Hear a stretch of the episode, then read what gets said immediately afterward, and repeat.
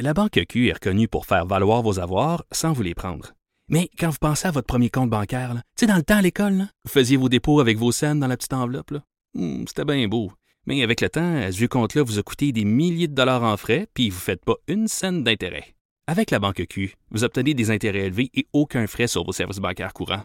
Autrement dit, ça fait pas mal plus de scènes dans votre enveloppe, ça. Banque Q, faites valoir vos avoirs. Visitez banqueq.ca pour en savoir plus. Cube Radio. Cube Radio. Cube Radio. Acteur majeur de la scène politique au Québec. Il analyse la politique et sépare les faits des rumeurs. Trudeau le midi. Bon midi tout le monde, on est mardi le 22 janvier 2019. Euh, Mon nom est Jonathan Trudeau, vous écoutez Trudeau le midi à Cube Radio. Je suis présentement en direct euh, du Salon international de l'auto de Montréal au Palais des Congrès. Très content d'être là, d'avoir la chance de saluer les gens. Si vous voulez venir nous voir, là, on est plusieurs euh, qui passons, qui faisons nos émissions euh, en direct de là cette semaine. Moi, je suis ici aujourd'hui et demain vous faites le parcours du salon là, vers la fin. Vous allez avoir euh, vu tous les véhicules que vous voulez voir, poser toutes les questions que vous voulez voir. Et vers la fin du parcours, vous allez voir euh, les installations de Cube Radio, également du guide de l'auto. Venez nous voir, on a des petits cadeaux, des tirages. euh, et en même temps, ben, qu'on n'est pas en onde, ça nous fait toujours plaisir de vous parler. Pendant ce temps-là, pendant ce temps-là, il y a le premier ministre du Québec, François Legault, qui complète sa mission à Paris, va se diriger vers le Forum économique de Davos au cours des prochaines heures. On va faire le bilan de ce qui s'est passé dans les prochaines, dans les dernières heures, donc avec Philippe Orfali, qui est journaliste au Journal de Montréal, Journal de Québec. Bon après-midi, Philippe. Bonjour, Jonathan. Alors, bon, les gens comprendront qu'il y a un petit délai. Tu es euh, à Paris en ce moment. Dis-moi, Philippe, comment s'est passée euh, la journée du premier ministre? Particulièrement curieux de t'entendre sur le discours qu'il a euh, prononcé euh, aujourd'hui devant un parterre de quoi on, dit 300 personnes du milieu des affaires de la bourse. Euh, la réception, la tonalité, qu'est-ce qu'on peut, euh, retenir de ce discours-là? Oui, donc M. Legault a pris la parole, c'était devant euh, environ 300 hommes d'a- 300 gens- 300 gens d'affaires. Euh, il expliquait un peu sa vision économique euh, pour les relations Québec-France. Donc, euh, M. Legault veut maximiser, veut doubler les investissements et les échanges entre le Québec et la France au cours des prochaines années. Euh, il dit qu'il aimerait faire ça dans une période de cinq ans.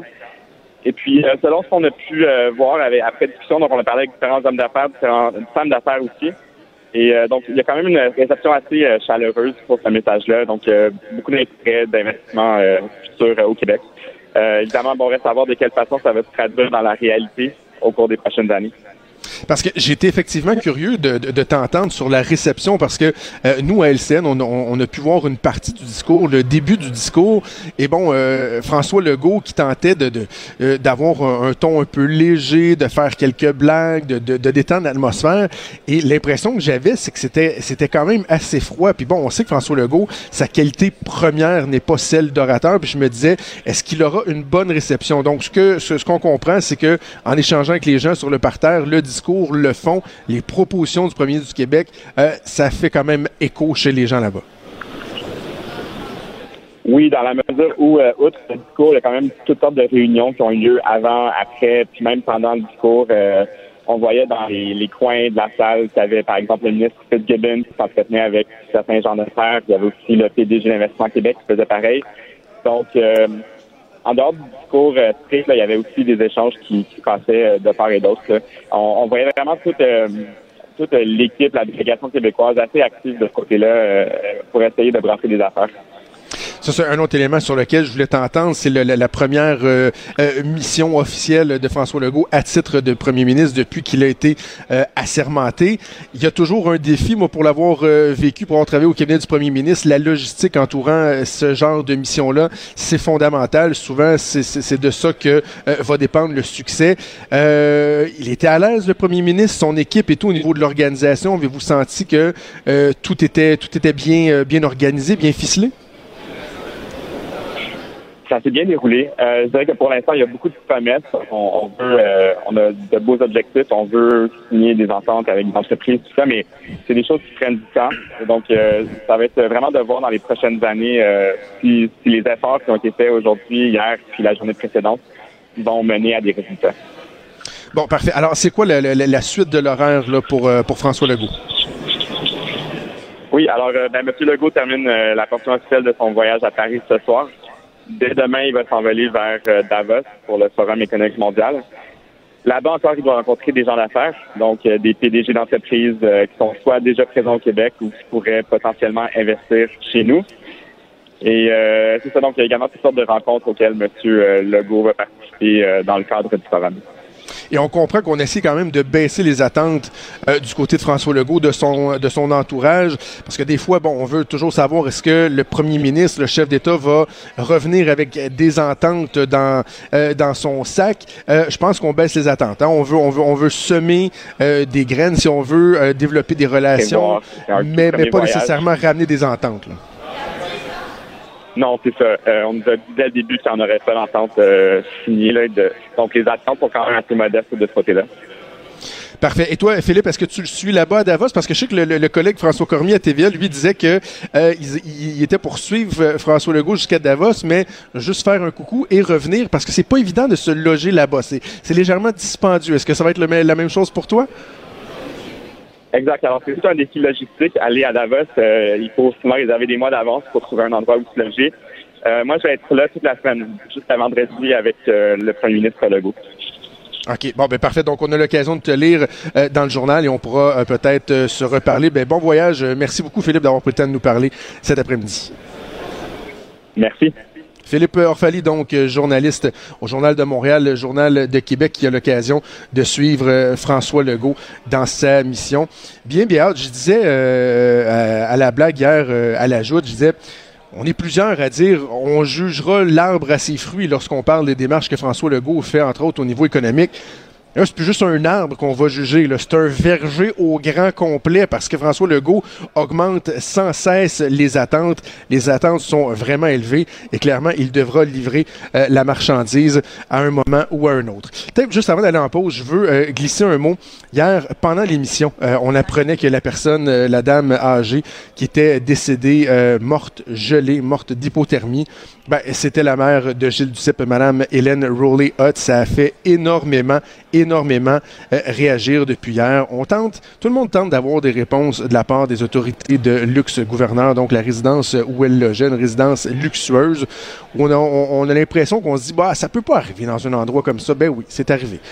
Il y a des questions qui se posent, il y a des évidences euh, qui nous sautent au visage. Tu sais, par exemple, comment ça se fait qu'il n'y ait pas d'alarme qui a été déclenchée? Comment ça se fait que suite à la fausse alarme qu'il y avait eu pendant la nuit, qu'il n'y ait pas eu de décompte qui a été fait?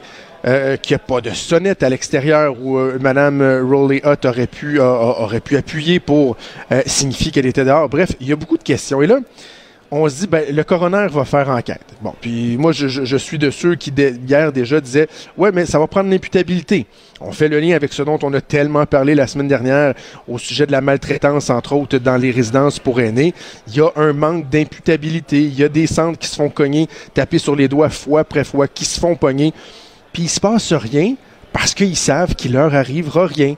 Et euh, ben même à force d'en parler, on a réussi euh, ici à l'émission à faire dire à la ministre des Aînés, Marguerite Blais, qu'elle euh, n'excluait pas d'avoir euh, d'introduire une notion de, sentence pénale. Donc, bref, l'imputabilité, il faut en parler. Il y a un autre élément, par contre, c'est qu'à un moment donné, il faut apprendre de nos erreurs. Et l'article du devoir de ce matin est carrément révoltant. Il faut le lire une, deux, puis trois fois pour s'assurer qu'on a bien lu. Là des cas d'aînés qui décèdent d'hypothermie aux abords de leur résidence, il y en a eu quatre depuis 2016. Trois en 2016 et un euh, en 2018. Pire que ça, depuis 2010, ça fait pas 100 ans. Depuis moins de 9 ans, on calcule qu'il y a 50 aînés qui sont morts dans des situations d'hypothermie. C'est parce que là, si j'imagine qu'à chaque fois, il y a eu des rapports du coroner, on fait enquête, on regarde ce qui se passe, on tire des conclusions, on fait des recommandations. Ben, s'il n'y a rien qui se passe par la suite, là, là aussi, il faudrait peut-être commencer à parler d'imputabilité. Trudeau, le sexe symbole de la politique. Ah, oh, c'est Jonathan, pas Justin. Trudeau, le midi. Cube Radio. On est en direct du Salon international de l'auto au Palais des Congrès. Venez nous voir si vous êtes de passage. On va parler politique américaine avec Luc La Liberté qui est, euh, lui, dans mon studio habituel de Québec. Il est là, seul, indépendant, comme un seul homme. Luc, comment ça va, Luc? Ah, je garde le phare, Jonathan, ça va particulièrement bien. On est au chaud, confortable. C'est toujours aussi petit, l'odeur de renfermé bien présente, tout est sous contrôle. Ah, J'ai absolument rien changé à l'ambiance habituelle. Parfait. Hey, Luc, je veux euh, qu'on revienne ensemble sur euh, les incidents qui se sont produits à Washington euh, en fin de semaine dernière. Bon, le groupe de jeunes étudiants blancs chrétiens qui étaient là pour une manifestation avec leur casquette Make America Great Again. Ensuite, bon, on a vu l'espèce de confrontation, si on veut appeler ça une confrontation, avec Nathan Phillips, le, vétéran autochtone. C'est parti en vrille. Les jeunes ont été pointés du doigt. Euh, plusieurs, dont, je, fais partie, et je, l'assume pleinement. On dit, ben voilà l'héritage euh, qu'on commence à, à, voir poindre de, de, l'ère Trump. Mais finalement, l'histoire était pas mal, pas mal plus compliquée que ce qu'on pensait. Hein? Oui, voilà, puis c'est ça, ça, représente bien la, la, la problématique de, de gérer l'information, euh, non seulement à l'ère des réseaux sociaux, euh, mais aussi à une époque où, en raison de la présence de Donald Trump, mais il est loin d'être le seul facteur, on assiste à une polarisation qui est grandissante. C'est un terme qu'on utilise le, régulièrement. Donc, l'information, quand elle a commencé à circuler, c'est un extrait vidéo que nous avions de la scène, et effectivement, les jeunes qui arboraient cette casquette en Make America Great Again semblaient très agressif et peu euh, respectueux de ce vétéran de la guerre, mais qui en même temps était là pour défendre les droits des Premières Nations. Euh, L'école catholique d'où proviennent les jeunes s'est excusée, le fait rapidement, le fait samedi, mais on s'est rendu compte dans un extrait vidéo différent qui était beaucoup plus long que ben, on aurait dû prendre le temps de faire une mise en contexte. Et moi, je me souviens d'avoir commenté ça, salut bonjour samedi matin, mais nous n'avions de disponible que la, la, version très courte où on, on a finalement que les gestes répréhensibles, certes, du jeune, mais on enlevait ou on n'avait pas, c'était pas à notre disponibilité, à notre disposition. Donc l'ensemble de vidéos où on voit qu'ils ont en quelque sorte également été provoqués. Euh, c'est rien pour calmer le jeu du côté de la polarisation. Ça veut dire qu'on a deux camps qui, chacun de leur côté, sont convaincus d'avoir raison. Puis on sentait pas les, les, ponts à établir entre les deux factions. Mais il y a tout le problème euh, aussi du traitement de la couverture journalistique, de la couverture des médias. Si je commente à chaud samedi matin que je n'ai qu'un extrait dont on vérifie bien sûr l'authenticité, mais qui n'est pas nécessairement un document complet, ben si je commente à chaud, j'ai pas l'information, le recul ouais. nécessaire. Et à une époque où on dit qu'il y a des médias qui s'acharnent sur Donald Trump, ben M. Trump a saisi la balle au bon, puis il est intervenu assez vigoureusement pour dénoncer cette couverture-là. Puis je pense cette fois-là, euh, s'il n'a pas raison en entier dans l'incident, sur ce point-là en particulier, ben faut faut lui donner raison. Ouais, mais en même temps, tu sais, Luc, moi j'ai envie de dire, c'est aussi des médias qui ont été au fond de, de, de l'histoire et qui ont pu apporter oui, les nuances nécessaires, donner finalement le portrait exact. Il euh, n'y a pas personne qui a dit que les médias étaient, étaient parfaits. Moi, je pense que les médias se doivent d'être justes d'être honnête, d'être capable de, d'être équitable, d'être capable de, de reconnaître leur tort. En fait, les médias se doivent d'être tout ce que Donald Trump n'est pas. Alors, moi, à partir du moment où je suis dans les médias, puis je l'ai hier sur Twitter, je l'ai dit, je ok, j'ai apporté peut-être un jugement trop rapide, je le reconnais. Il y avait des nuances à apporter.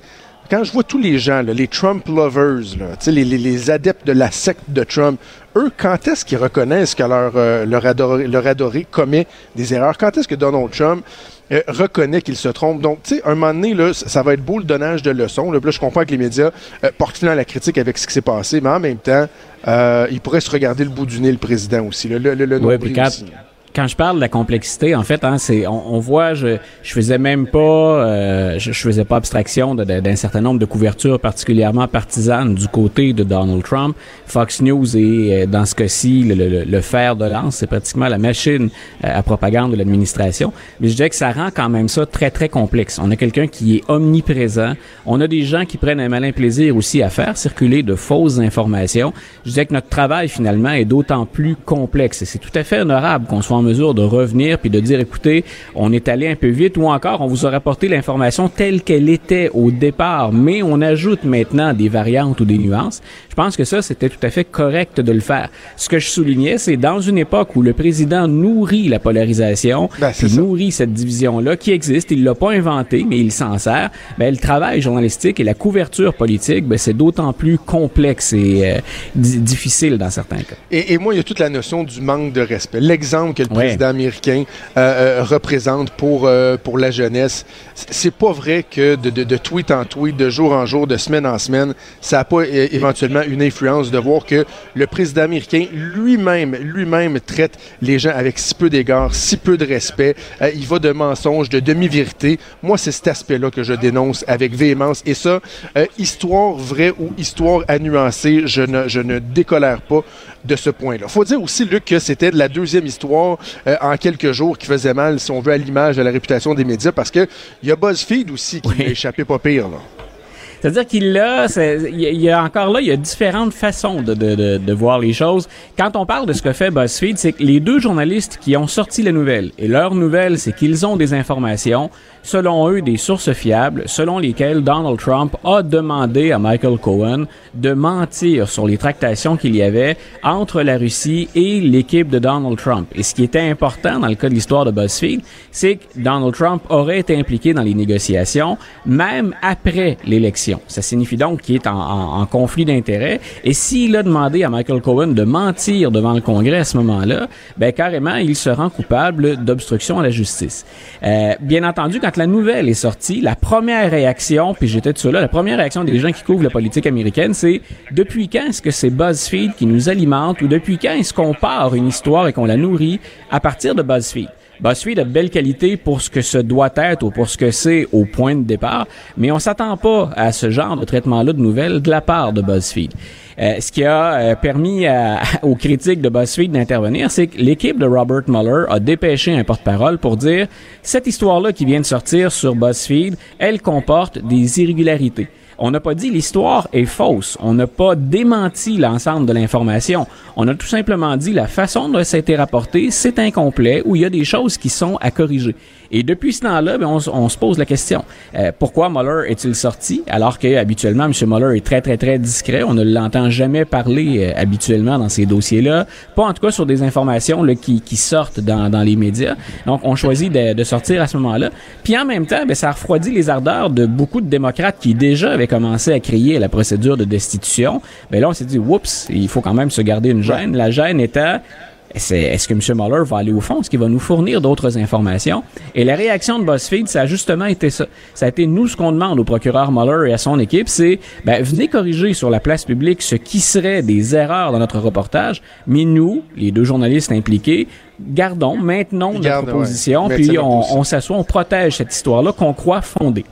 OK. Euh, hier, c'était euh, jour férié aux États-Unis, le Martin Luther King Day. Ça veut pas dire que ça a été plate pour longtemps euh, au point de vue politique. On va parler d'un républicain et d'un démocrate. Premièrement, le républicain, ben, c'est le vice-président du pays, Mike Pence, qui lui a comparé, dans le fond, Donald Trump à Martin Luther King.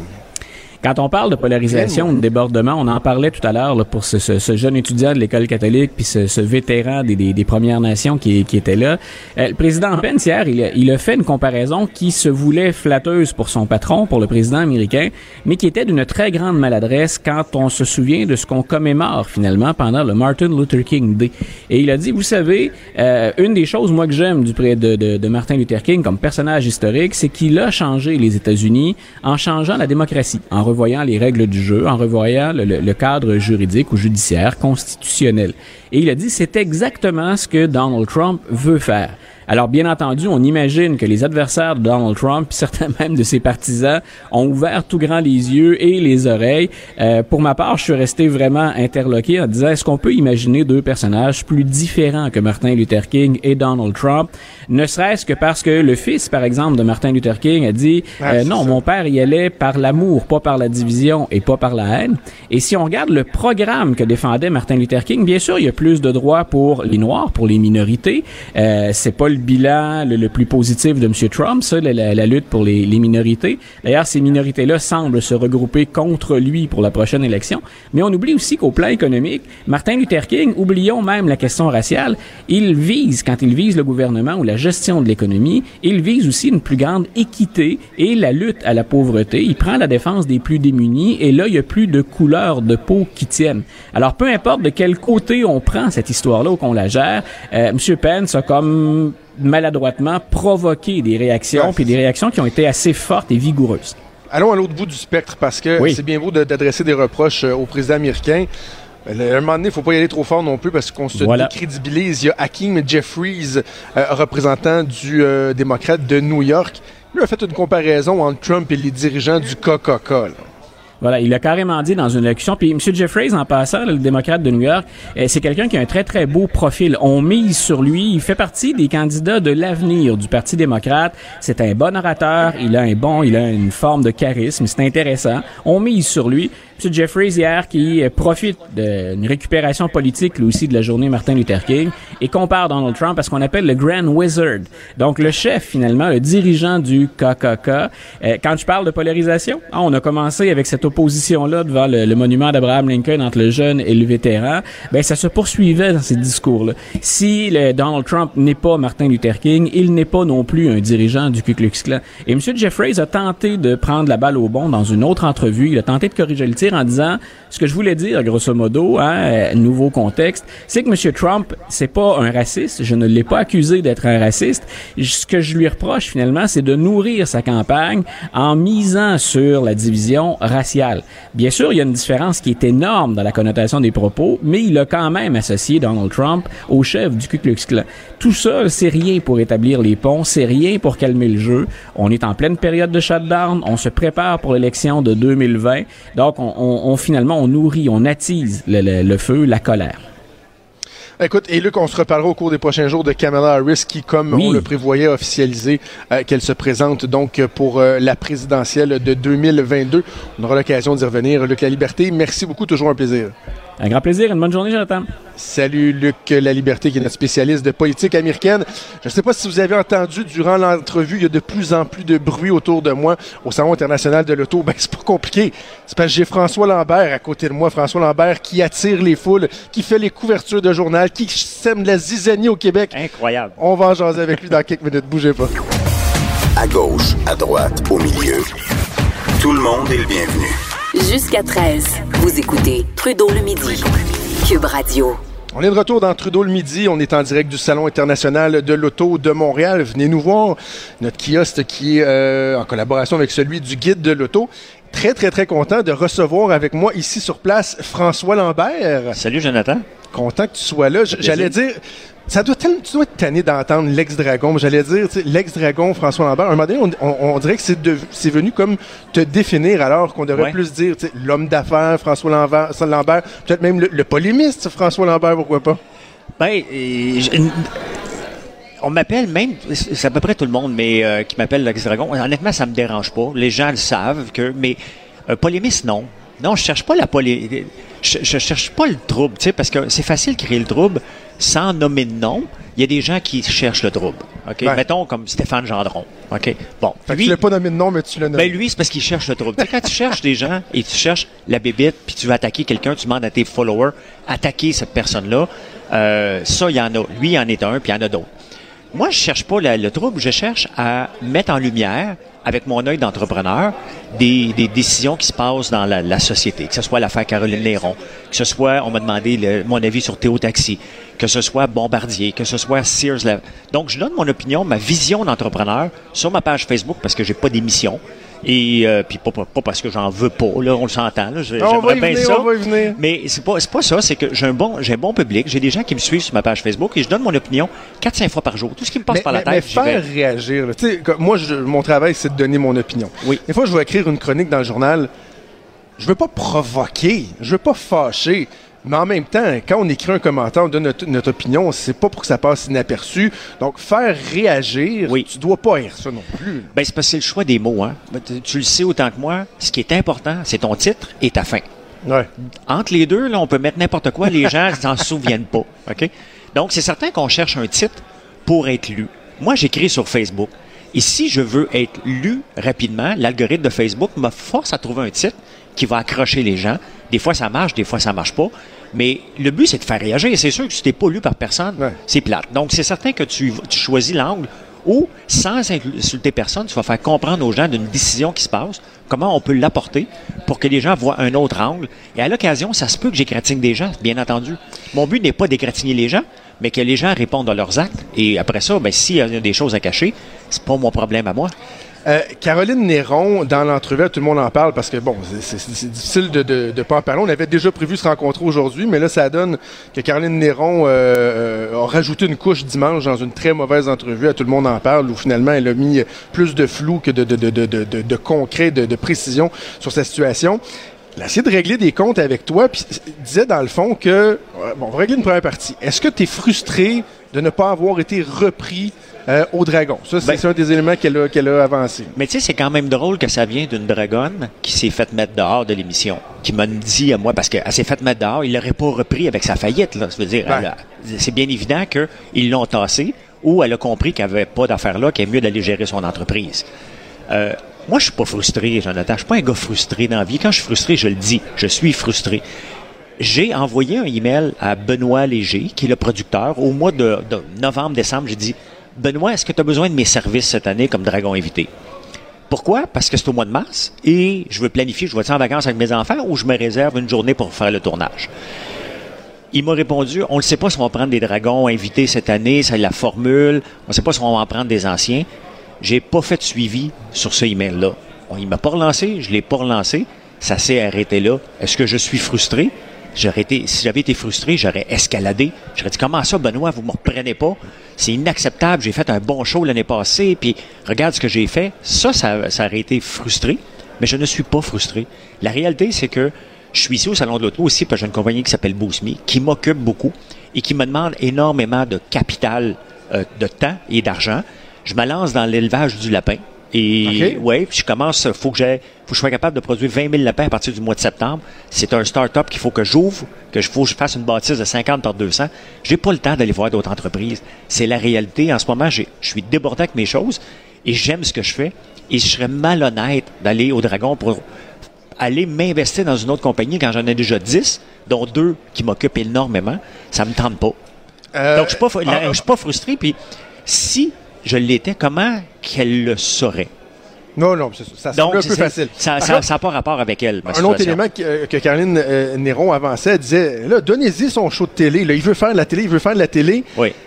cette visibilité-là, tu la détestes pas non plus. Tu as, commencé à l'époque, moi je me souviens de t'avoir vu dans un souper presque ben parfait, la première fois que je t'ai vu.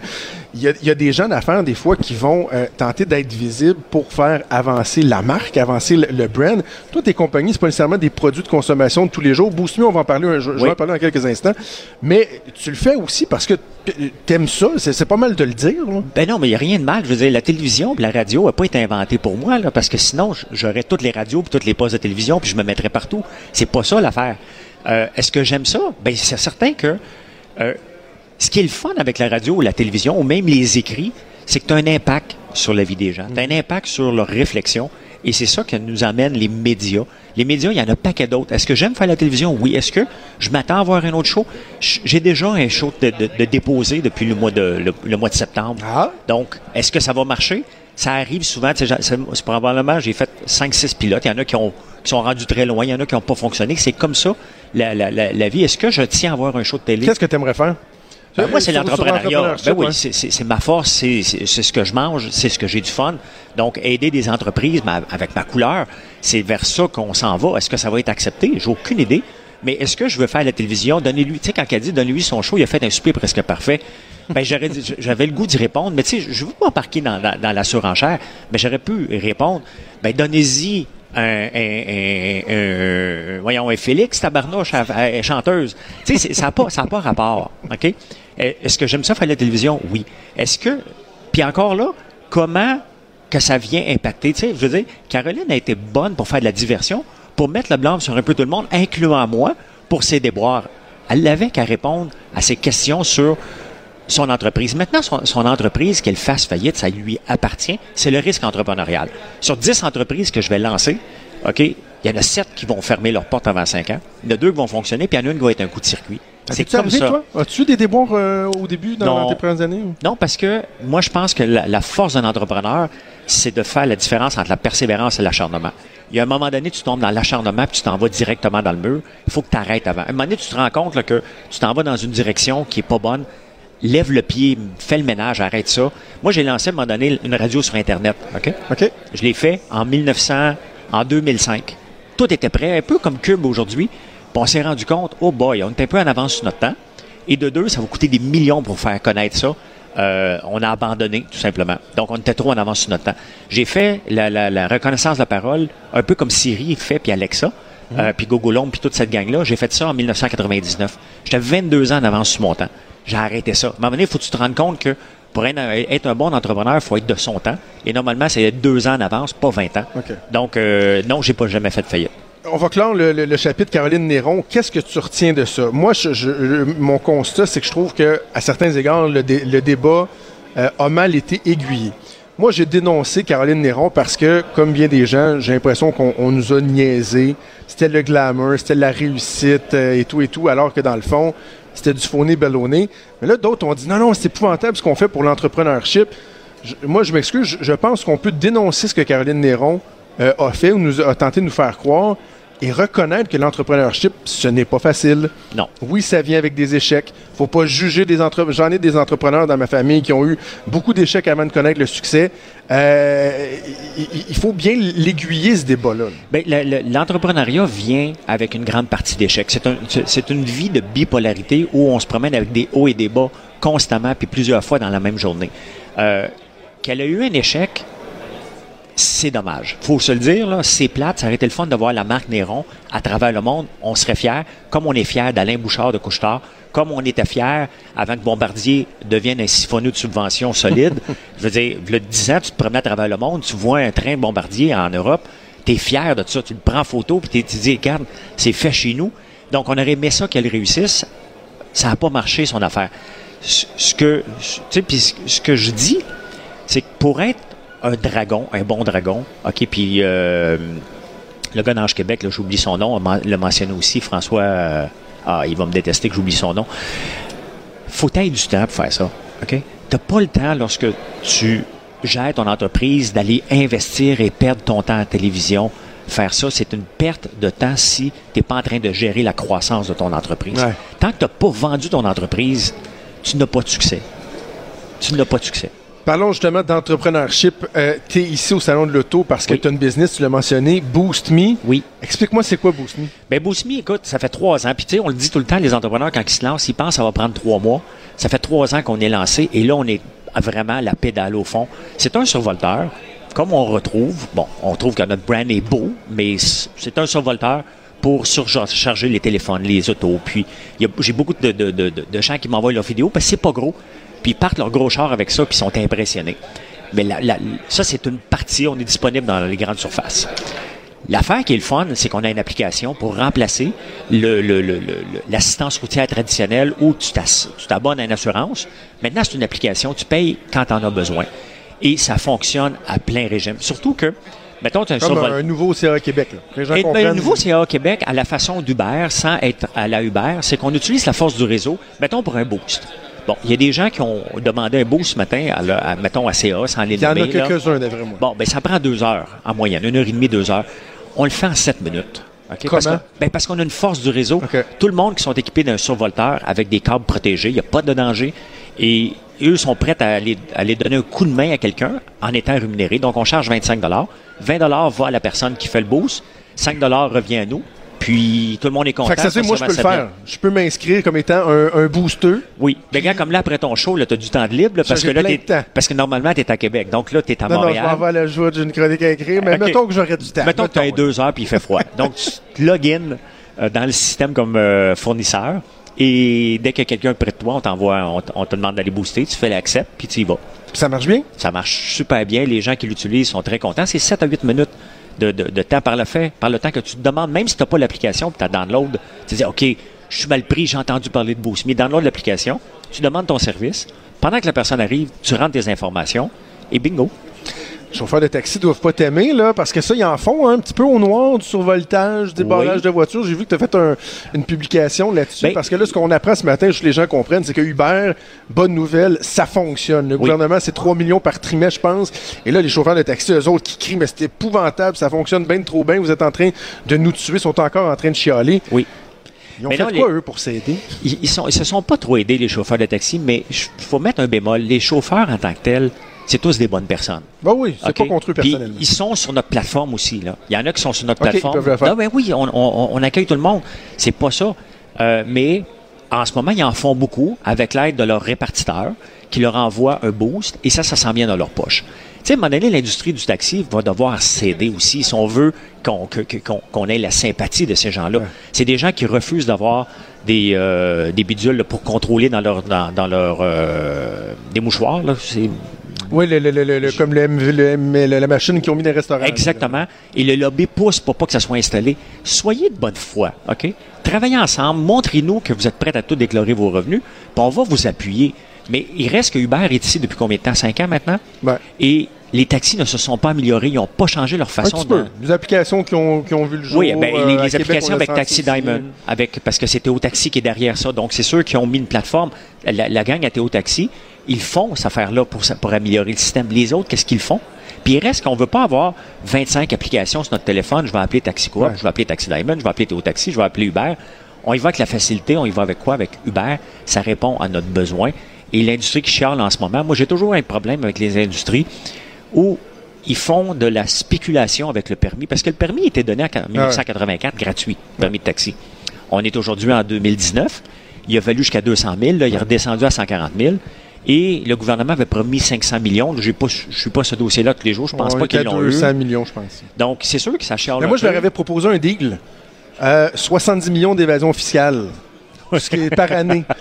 Euh, euh, Reculons 10 ans en arrière. Sois Oui. pas trop rancunier. Là, ça fait 700 millions d'évasion fiscale. Oui. On fait un write-off de 200 millions. Vous nous devez 500 millions. Quand est-ce que vous commencez à rembourser? Ben, exactement. Parce que est- c'est un peu ça qui est effronté là-dedans. Eux autres Oui. nous ont fourré pendant des années, pendant des décennies. Puis après ça, le gouvernement qui, qui, qui déplie, qui déplie, qui déplie, qui déplie. Ben, ce, qui, ce qui est, le plus beau, c'est que le gouvernement est prêt à, aller- à leur donner des millions, ok, presque des milliards de dollars, mais on n'a pas statué sur Uber à long terme. Uber s'en va demain matin. là. L'industrie du taxi actuel a gagné. Il prend son monopole. Il reprend son monopole, mais il y, a un, il y a 500 millions à 1 milliard dans leur poche Ouais. de plus. Tu sais, avant de donner de l'argent, il va falloir légaliser.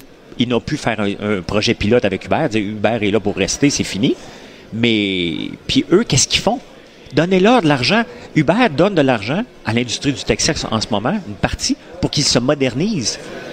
Qu'est-ce qu'ils font avec cet argent-là? Ils attendent quoi? Ils ont eu 40 millions l'année passée. Il va falloir qu'ils fassent quelque chose si on veut qu'on soit sympathique à leur cause. Moi, je, je demande d'être sympathique à eux, mais montrez-moi une évolution, puis on va m'arrêter de parler. François, le temps file. J'ai une dernière question pour toi. Oui. Là, j'essaye, je me tente, je tente mon coup.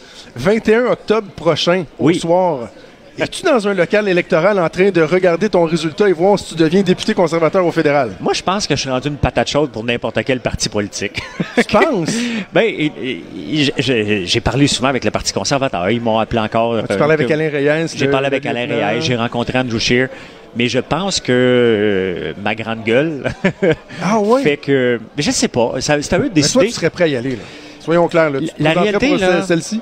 Je ne sais pas parce que j'ai beaucoup de fun dans la vie. Puis comme je te dis, j'ai deux compagnies à faire décoller. Là. Je veux dire, je suis un éleveur de lapins officiel. Là. Je me suis commis à produire 350 lapins par semaine.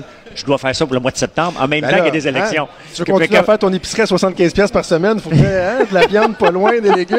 Mais je sais, mais je ne sais pas. Mais tu Honnêtement. fermes pas la porte à la politique, on se comprend? Non, non, je ferme pas. J'a- J'aimerais ça, honnêtement. Puis je pense que euh, c'est pas juste d'aimer ça. Il faut être capable d'aller faire une différence. Puis je pense que je suis capable d'aller faire une différence. Mais il faut que je trouve le temps dans mon horaire surchargé en ce moment. OK. François Lambert, ça a été un plaisir de te parler. J'invite les gens à venir te voir ici au Salon international de l'auto. Tu as ton kiosque Boost Me Oui. pour que les gens puissent découvrir ton, euh, ta nouvelle application puis peut-être avoir la chance de tirer la Quand Trudeau parle de politique, même les enfants comprennent. Jusqu'à 13. Vous écoutez Trudeau le midi. Cube Radio. Ah, quoi? Il parle à Vincent Dessureau un mardi. Ben oui, Vincent n'était pas disponible hier, alors on se parle aujourd'hui. Salut Vincent. Salut, comment ça va? Ça va très, très, très bien. Est-ce que tu es Euh, bien entouré au salon de l'auto? Bien entouré. Écoute, François Lambert fait déplacer les foules. Ah oui? Ah non, non, vraiment, là. Je m'étais mis de côté pour faire l'entrevue avec lui parce qu'on est comme, tu es venu ici, on est fa- face aux gens, pour regarder les gens pendant qu'on parle, mais je me suis mis je me suis tourné pour parler avec François. Puis après, je me suis retourné, il y avait comme 25 personnes qui étaient juste devant la table, là, tu sais, qui regardaient. C'était pas, c'était pas moi qui regardais, là. OK, ben c'est que tu t'es senti comme moi avec Mario Dumont euh, vendredi, là. Ben, écoute, j'ai animé deux années, moi, avec Richard Martineau, et quand il venait à Québec et Oui. qu'on se euh, déplaçait dans les rues ensemble, euh, c'était un exercice d'humilité. Toi, t'étais là. le preneur de photos, là. Oui, oui, ça. oui. Ben, à un moment donné, les gens, ils, faisaient le lien entre nous deux, mais au début, c'était pas si le fun pour Richard parce que les gens pensaient que j'étais son fils. Pour vrai? Là, je disais, franchement, arr- arrêtez, je suis le chum de Ben sa non. fille, voyons. OK, on va commencer avec tes sujets. Les autobahns en Allemagne, ça, c'est les espèces euh, d'autoroutes où on peut rouler euh, sans limite de vitesse. hein. Si je me trompe pas, et là, tu dis que ça se peut que ce soit fini? Ben, c'est un dossier qui est en train de faire le tour du monde, que la, la possibilité que... là, Il faut dire autobahn, ça veut dire tout simplement dire autoroute en allemand. là. donc, Autobahn. euh, les autobahns sont pas au complet sans limite de vitesse, mais il y a des segments qui le, qui le sont. Pour l'avoir déjà expérimenté, c'est assez im- impressionnant pour, euh, pour nous qui sommes habitués de, comme on dit, de topper ça à 120. là. Mais... euh, mais peur? euh, ben, un... Oui, un peu. dire. Un peu, parce que, tu sais, on nous disait, les autobahns, c'est tellement bien fait, c'est super sécuritaire, mais c'est qu'à un moment donné, tu, tu sais, mettons, tu roules à, moi, je roulais en 100 à 170 en familial, là, une, une- grande familiale. Puis dans ma tête, là, je suis complètement wild, là, mais je le suis pas pantoute. Là, tu, tu regardes dans ton rétroviseur, il y a rien. Tu regardes dans ton rétroviseur, une seconde après, tu une Ferrari qui est apparue en une, une seconde, qui roule à 260. Puis euh, t'as des petits camions de livraison, là, des vieux camions pas rapport qui roulent à 180. euh, c'est vraiment spécial. Il y a d'ailleurs des accidents quand même assez spectaculaires. Le jour où tu te plantes à cette vitesse-là, tu te plantes pas mal. Ben, je comprends. Puis comme tu dis, on n'est pas habitué. Puis écoute, je prends euh, 20 secondes pour te raconter une anecdote. Mon père, il y a plusieurs années, ça doit faire, euh, écoute, peut-être une 25 ans à peu près, pour son travail, avait été euh, en Allemagne. Et à un moment donné, il se déplaçait sur l'autobahn, puis il y avait comme une espèce de, de- de chauffeur qui lui avait été euh, euh, alloué. Et le gars roulait en fou, tu sais, sur le bord des, des, des, des, des falaises et tout. Puis à un moment donné, mon père a dit au gars qui avait un anglais approximatif, I'm scared. Oh. J'ai- peur. Sais-tu qu'est-ce que le gars a fait? C'est quoi? Il a ouvert son coffre à gants, il a sorti un gun, puis il a dit Don't be scared. OK. OK. Bien sûr, c'est vrai. Bon. Il avait pas compris la, la nature de la peur. Il avait pas compris la nature. Alors, bref, est-ce que ça pourrait être la fin des autobahns? Bon, c'est ça. En fait, le- le- c'est dans le gouvernement allemand euh, se promènent depuis quelque temps des propositions pour tenter de euh, euh, d'améliorer euh, les le, le rapport de GES. Là. Donc, euh, on doit se rapprocher davantage des objectifs de l'Union européenne, sous peine pour l'Allemagne d'avoir des pénalités si on rate les cibles euh, de réduction du de, de- de gaz à effet de serre dans l'atmosphère. Et dans les propositions qui ont fuité du gouvernement allemand, il y a l'imposition de limite de vitesse de 130 km/h au maximum partout sur l'autobahn, le réseau de 13 000 km d'autoroute en Allemagne.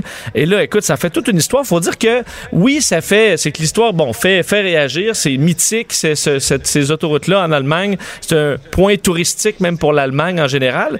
Euh, mais déjà, le gouvernement, euh, le, le- le ministre des Transports allemand a dit que ça avait pas de bon sens. On pensait pas du tout euh, faire ça. C'est dans les propositions qui ont, qui ont circulé sans plus. T'as le Parti vert en Allemagne qui réclame ça depuis des années euh, de comme façon positive de réduire les gaz à effet de serre. Donc non seulement tu augmentes la sécurité sur les autoroutes, mais en plus tu, tu fais moins d'émanations. Alors euh, ça, ça pourrait peut-être faire son chemin, mais pour l'instant ça semble pas être une proposition qui, Ben, va, qui va aller de l'avant en Allemagne. J'aurais pensé que tu m'aurais dit que la, la- la préoccupation première était la sécurité des gens, mais c'est l'environnement. Donc, Ouais, vraiment, on mais- pense diminuer là, notre empreinte euh, écologique en diminuant la, la- la- la vitesse. Et ça se peut bien que ce soit la, le dossier qui fasse tomber le, le, le- le- le principe de sans limite bien avant les accidents. Les Allemands, eux autres, adorent ça. C'est ancré dans la culture de pouvoir rouler euh, sans limite. Alors, est-ce que c'est finalement les, les, les gars, le réchauffement de la planète qui aura raison de cette culture-là? Peut-être? Hmm.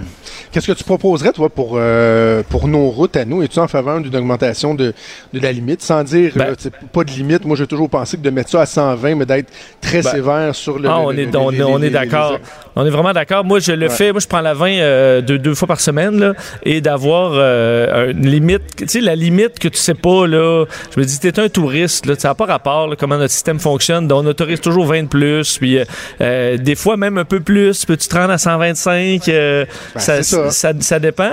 Et tu te dis, euh, moi, j'ai vu des. Par exemple, quand tu t'en vas au, euh, euh, dans les Keys, là, en Floride, tu as une limite de vitesse de jour, une limite de vitesse de nuit. Est-ce qu'on pourrait avoir des limites de vitesse Ah. selon les conditions? En hiver, je comprends bien, mais moi, même à 130, là, sur la sur des aux autoroutes, je me sens pas nécessairement super en danger. Donc 120, mais un vrai 120, ça aurait bien d'allure. Exact. OK, parlons de, de, de manger avant de dormir. Là. Tout bon parent dit à ses enfants de pas manger avant de dormir, tu vas faire des cauchemars, que c'est pas bon pour la santé. Est-ce que c'est si mauvais que ce qu'on on est porté à le croire? Là? Ouais, Je- là, tu vas me sortir une étude scientifique. Euh, oui, et petit, petit dossier rapide parce que euh, je, je- est-ce que tu es un mangeur avant de dormir des fois d'aller te chercher un petit snack ou une poutine?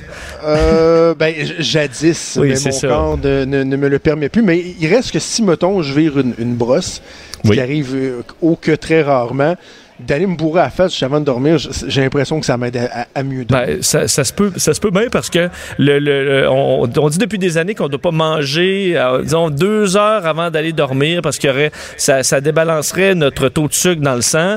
Et une étude japonaise vient de prouver le contraire aujourd'hui, alors que sort le guide Ah. alimentaire canadien. Alors, euh, vous pouvez manger jusqu'à jusqu'à avant de dormir carrément. Ça n'aurait pratiquement aucune influence sur le taux de sucre. Ce qu'on dit, euh, c'est qu'il faut se concentrer sur les portions. Euh, puis le reste, là, la santé, ce qu'on connaît, là, le poids, la pression sanguine, l'exercice, pas fumer, pas trop boire, mais que le fait de manger proche du coucher, là, ça, c'est, bidon, ça change absolument rien. Alors, euh, Ouais, ben, en même temps, je, je comprends, ils ont fait une grosse étude scientifique, puis là, le sucre dans le sang, puis ça. Moi, je pensais que c'est juste le principe très, très, très basique de la digestion. là. Ben, ça se peut que tu si- ballonnes, là, oui. Ben, c'est ça. Ça se peut que si tu as mangé quelque chose de bien épicé juste avant de te coucher, tu ça se peut que tu tu fasses des, des, des, des petits bizarres. C'est sûr qu'il parle pas là-dedans des tacos, mettons, avec beaucoup de sauce piquante ou chipotelée. Mais euh, pour ce qui est du taux de sucre, vous êtes correct. OK, les parents euh, qui utilisent encore fortement des remèdes douteux pour, euh, pour euh, leurs enfants, euh, c'est Ben, encore très répandu. Pour, éviter le bon vieux rhume, on est dans la, dans, dans la saison et à l'université, euh, l'hôpital pour enfants euh, du Michigan a demandé à tous les parents de, dans les dernières années, là, on en a plus de 1000 qui ont été questionnés sur qu'est-ce qu'on faisait pour éviter le rhume. On se rend compte que 7 parents sur 10 font encore confiance à des manières, on peut dire, folkloriques d'éviter le rhume. Ben, moutarde. Oui, mais tu sais, dans, dans Ah. ce dans ce qu'on a trouvé de principal, c'est va-t'en pas dehors les cheveux mouillés. Ou, euh, ben, va pas dehors tout simplement parce qu'ici, il fait froid. Ou, mais habille-toi, tu vas avoir la- la- la- la- tu vas attraper la grippe. Ça, En ça a l'air. Ça à l'air, ça n'a pas rapport. Ça fonctionne pas. Par contre, pour ce qui est de l'hygiène, on dit là, les parents, 99% des parents savent que se laver les mains, euh, garder une bonne hygiène, ben, ça empêche euh, de, de- de répartir la maladie dans toute la maison. Mais et ça aussi, les multivitamines. Beaucoup de parents se fient aux multivitamines pour leurs enfants pour éviter la saison du, euh, du rhume et de la grippe. Il n'y a pas d'études qui prouvent que ça fait la moindre différence.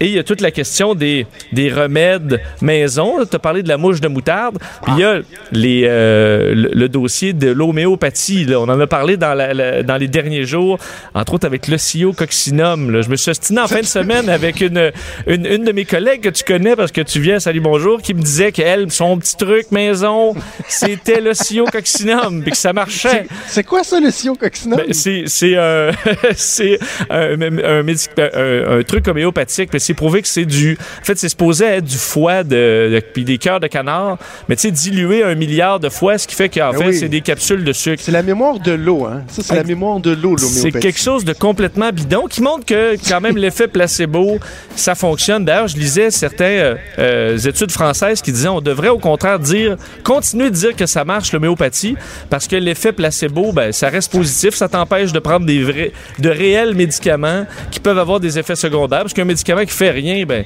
ça n'a pas d'effet secondaire, surtout quand c'est juste du sucre comme euh, le cyococcinum. C'est Alors, vrai, faisons durer le mythe. Allez, la science de l'eau, la l'eau. Ouais, Vincent, merci. Cube Radio.